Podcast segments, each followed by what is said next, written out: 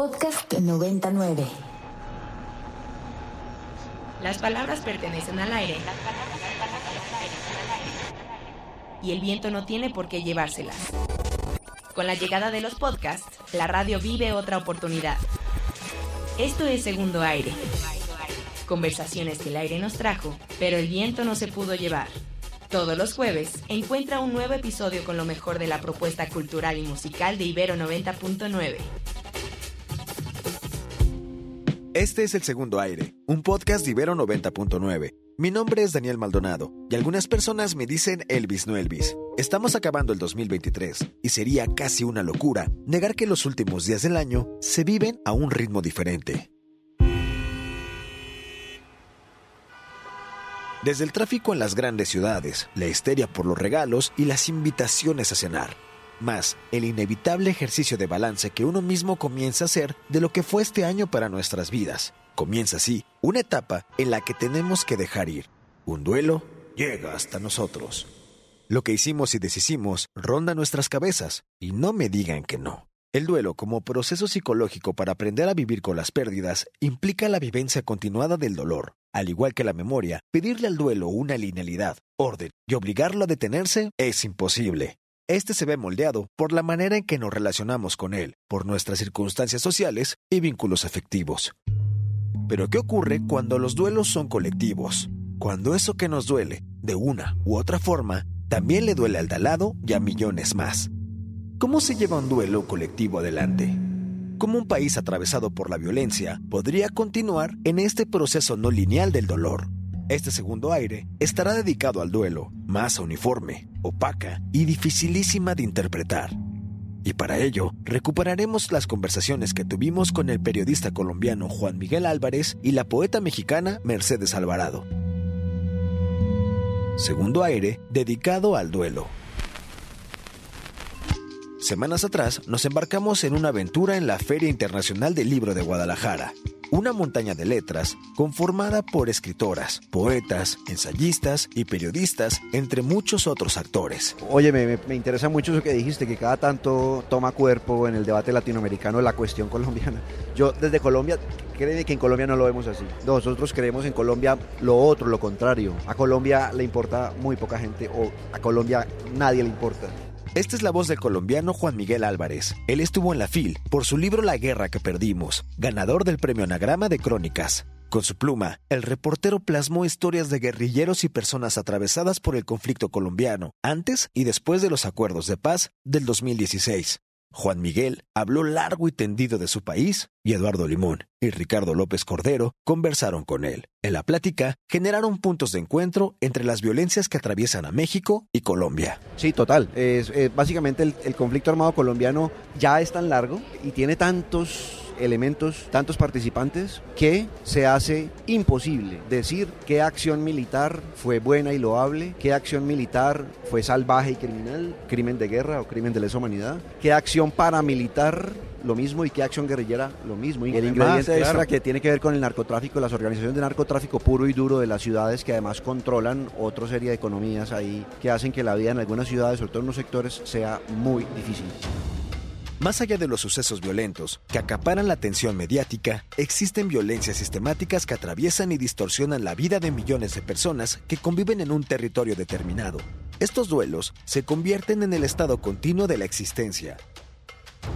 ¿Será obligatoria la distancia histórica para poder comprender los duelos causados por un conflicto armado? Es como si uno coge un, retazo de algún trapo, de alguna pieza, de alguna cosa, y ese, y ese retazo le pone un microscopio y lo amplía y lo amplía y lo amplía hasta que uno llega al átomo y hasta que llega a la división de los protones, neutrones, todo este asunto. Entonces, yo lo que intento hacer es una cosa muy pequeña, una, una manera muy, muy, muy, muy pequeña de comprender el, el, conflicto armado colombiano y llevarla a lo más profundo para poder que los lectores entiendan que es que esto es muy difícil, que esto no es como soplar y hacer botellas, como decimos en Colombia, sino que esto es realmente complejo. Se necesitan varias generaciones para que la violencia deje de ser como el gran eh, escenario del encuentro ciudadano. Faltan varias generaciones eh, que elijan gobernantes que quieran, estén convencidos de acabar con esto y emprendan acciones reales para acabar con esto, para disminuirlo y para irlo paliando progresivamente. Y faltan dos o tres generaciones también para que esencialmente el conflicto armado colombiano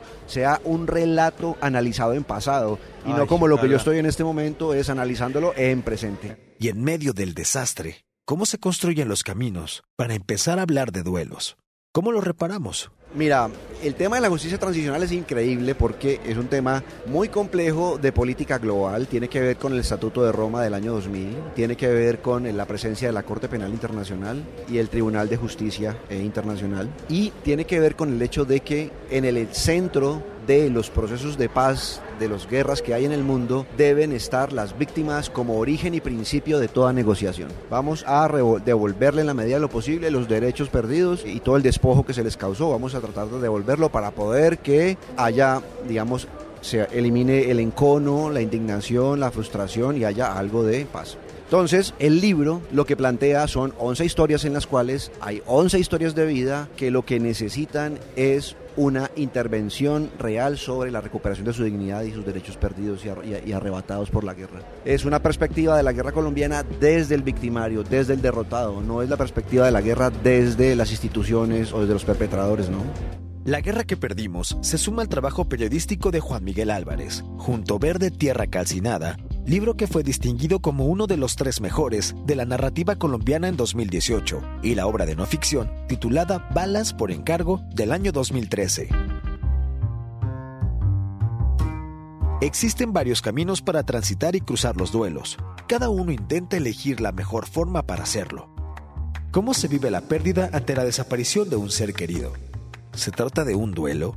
¿O en qué momento se convierte en uno? Pues lo que pasa es que nadie, nadie está obligado a nada y no sabemos qué estamos haciendo, porque hemos aprendido, porque nadie, te, de hecho el libro empieza así, nadie nos educó para esto. Nos educaron para ir a un velorio, nos educaron para pasar la memoria, ¿no? De la abuela, la hija, la nieta, del papá, al hijo, al nieto, pero nadie nos dijo qué hacer frente a una desaparición porque no es una cosa natural, no es generación espontánea.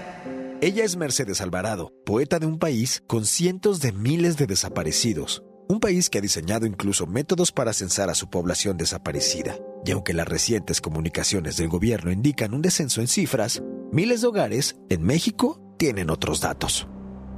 En la FIL, Sofía Garfias, Begoña Irazábal y Juan Esteban López Platicaron con Mercedes a propósito de Nombres Propios, su nuevo libro de poesía sobre las víctimas de quienes buscan y esperan a un desaparecido en México. Para mí solo era posible desde la poesía. Lo que siente una madre cuando pone la mesa y, pone un lugar menos, ¿no? Lo que sentimos los amigos cuando en una fiesta hay uno menos, aunque ya no lo menciones en voz alta todo el tiempo, pero está ahí esa ausencia, eso no cabe en un número. O sea, ¿de, qué manera cuantifico que a mi casa le falte una persona? que mis hijos no celebren con su papá su cumpleaños, que mi hermano tenga no, no esté aquí el día que tiene que estar. No caben los números, entonces está, está buenísimo y yo siempre impulso mucho como todo este ejercicio que se hace de reflexión desde el ensayo, el periodismo, la investigación, etcétera, etcétera. Pero para algunas cosas solo la poesía, solo la poesía, porque además el libro es una invitación a decir, hey, parémonos un momento, dejemos la parte estadística y cuantitativa y veámoslo desde lo más humano, el huequito que está en la casa, todos los días. Aprendimos de la ausencia individual, de los tiempos para llorarle uno a una y los ritos para hacer tierra en la tierra. De eso sí que nos dijeron. De lo demás, que es hoy lo más, nadie nos advirtió. Escribe Alvarado en este libro sobre el antinatural acto de la desaparición. Yo me niego a nombrarlos en tiempo pasado. Mientras a mí no me diga alguien a ciencia cierta, ¿ya falleció? Pero que me lo aseguren, entonces sigue siendo tiempo presente. Además es que la ausencia es tiempo presente cuando hablamos de los desaparecidos y se extiende a lo largo del tiempo. No es una ausencia, ¿no? Porque cuando tú vives un duelo a partir de una muerte, bueno, falleció, tengo una tumba, voy, tengo un lugar para llorar, para hacer un ritual, un ciclo, cerrar un ciclo, etcétera. Pero cuando no sabes qué pasó, cuando no sabes siquiera si pasó o cuándo pasó, entonces, ¿qué haces con eso? Y ese duelo se extiende a lo largo del tiempo. Entonces es como esa piedrita en el zapato que tienes todo el tiempo, todo el tiempo, todo el tiempo, y que no te vas a poder quitar hasta que alguien te lo asegure. Pasados 10, 12 años, como es nuestro caso, pues ya uno sabe que probablemente se nos van de otros 12 sin que alguien nos asegure. No es que seas ingenuo, ¿no?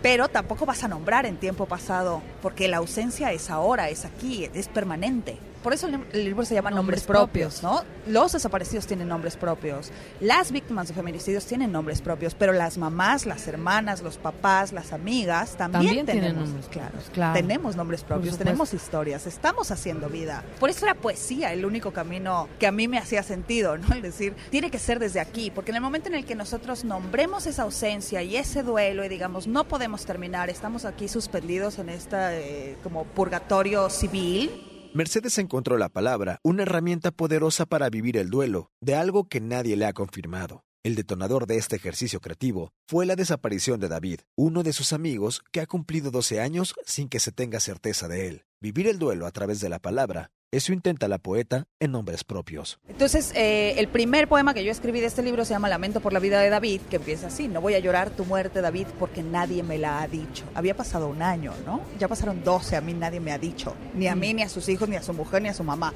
De ahí empieza esto, ¿no? De decir, ¿cómo digo lo que no podemos decir. Lo, que cuando estamos todos juntos en la sala de la casa no encontramos las palabras y era todo como, uff, qué fuerte, sí, qué fuerte, ay, qué cañón, ay, sí, qué Pero ni siquiera, ¿sabes? Como nos salíamos de tres adjetivos superlativos. Y entonces mi búsqueda viene a partir de eso, de decir, bueno, si yo con lo que trabajo son las palabras y que además quizás es la única cosa que me dio sé hacer en la vida, ¿no? No mucho más.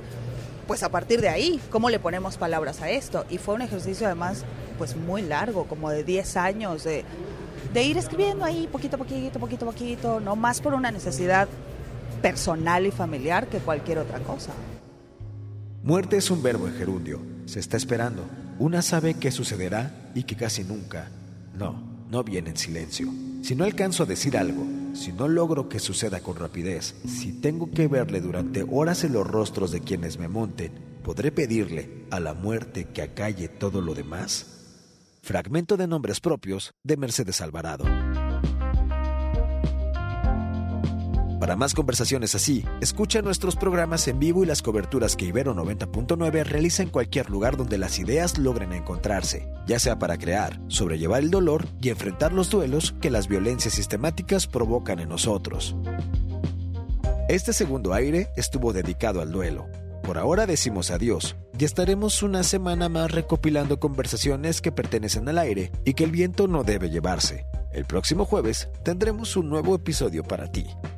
La voz y el guion son de Daniel Maldonado, Elvis No Elvis. La edición de Sofía Garfias y la producción es de Ana Valencia, la vampiresa. Hasta la próxima.